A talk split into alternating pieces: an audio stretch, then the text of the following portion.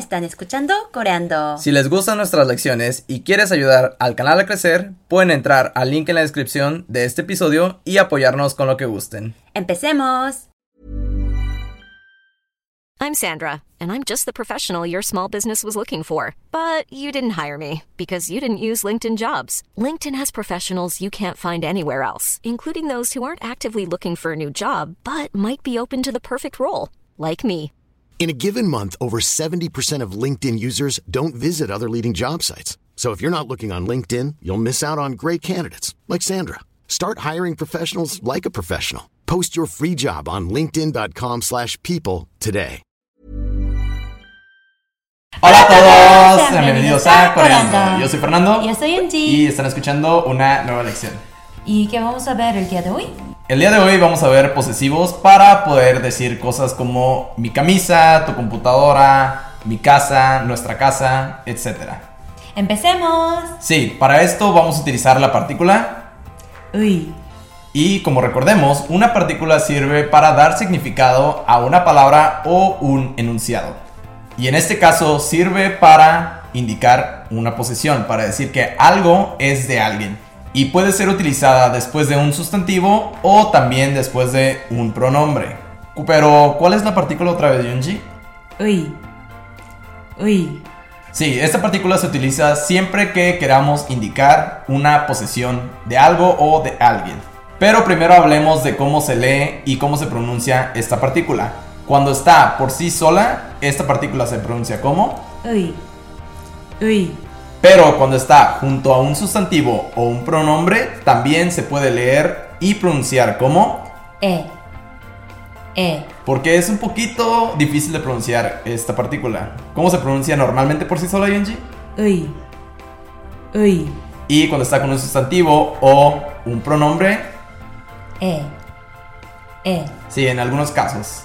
Ahora, en Corea no se utilizan tanto los pronombres como se utilizan en el español. No se utiliza tanto yo, tú, él, ella, nosotros. Porque es un lenguaje en el que los pronombres se entienden por el contexto de lo que estás hablando. Pero aprendamos cómo decir mi en coreano. Para decir yo en coreano existen dos formas que son 저 para formar y 나 para informar. Entonces, para poder decir mi en formal, ¿cómo se diría Yunji? Yo es to más la partícula ui. Es cho ui. Cho ui. Pero se simplifica a che. Che. Sí, como sabemos, siempre en todos los idiomas se tratan de simplificar las cosas. En este caso, se simplifica a che. Che. Que significa mi en formal. Pero ahora veamos cómo decir esto en informal. Yo en informal es na. Na más la partícula y. Y. Es. Es na y. Na y. Pero se simplifica a ne. Ne.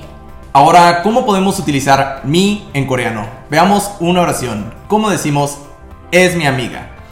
제 친구예요 제 친구예요 Sí, esto sería para formal, utilizando che. Ahora en informal, ¿cómo podemos decir es mi computadora? 내 컴퓨터야 내 컴퓨터야 Perfecto, ahora pasemos al pronombre tú, que es otro de los que más se utilizan también en el lenguaje coreano, que no se utilizan mucho, ¿verdad? Pero estos de los que más se utilizan. ¿Cómo decimos esto, Yunji? Aquí hay dos formas.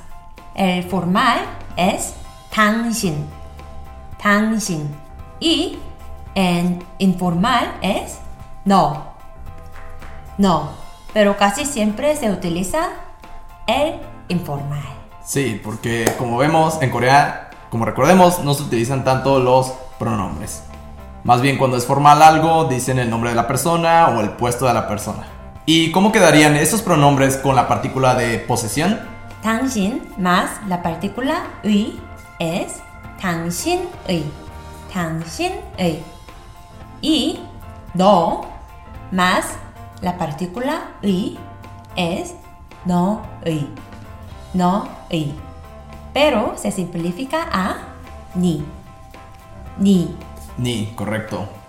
Sí, en esta simplificación hay un problema, ya que se escribe como ne. Pero como recordemos, en Corea existen dos tipos de e. Y como queda y se pronuncia igual al otro ne, que significa mi, por eso se pronuncia ni. Ni, se pronuncia ni. Ni. Ni. Y ahora, ¿cómo podemos decir es tu libro? Ni chegia. Ni chegia. Ahora pasemos al siguiente pronombre que se utiliza mucho, que es nosotros. Nosotros. ¿Cómo decimos nosotros en coreano? Uri. Informal y chohi. Formal. Sí. Y con la partícula de posición, ¿cómo quedarían esos pronombres? Uri más la partícula ui.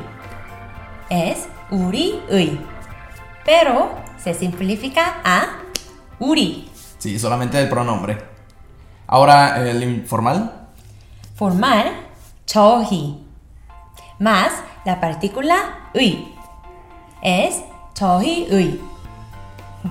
Se simplifica a soy. Sí, exactamente. Entonces, para los siguientes pronombres, simplemente dejan los pronombres y no utilizan la partícula de posesión. Simplemente pronuncian el pronombre y el sustantivo o la cosa que indica la posesión. Veamos algunos ejemplos para ver a lo que nos referimos. ¿Cómo decimos nuestra casa, Yunji? Uri chip. Uri chip. Sí, como ven en este caso no se utiliza la partícula de posesión, porque no es necesario, se simplifica y solo se pronuncia el pronombre. También podemos utilizar esta partícula con nombres. Para esto tenemos que decir el nombre primero, después la partícula 의. y por último la cosa a la que nos referimos. Veamos un ejemplo. Sí, por ejemplo, ¿cómo podemos decir es el libro de Yunji?